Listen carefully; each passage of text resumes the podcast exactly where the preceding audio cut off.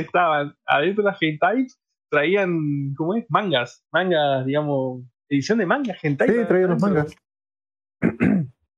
traían, eh, traían al, final, al principio eran los resúmenes de, videojuegos, toda esa bola que, te recomendaban, tipo la láser, lo mismo, pero nada más que juegos hentai toda esa bola.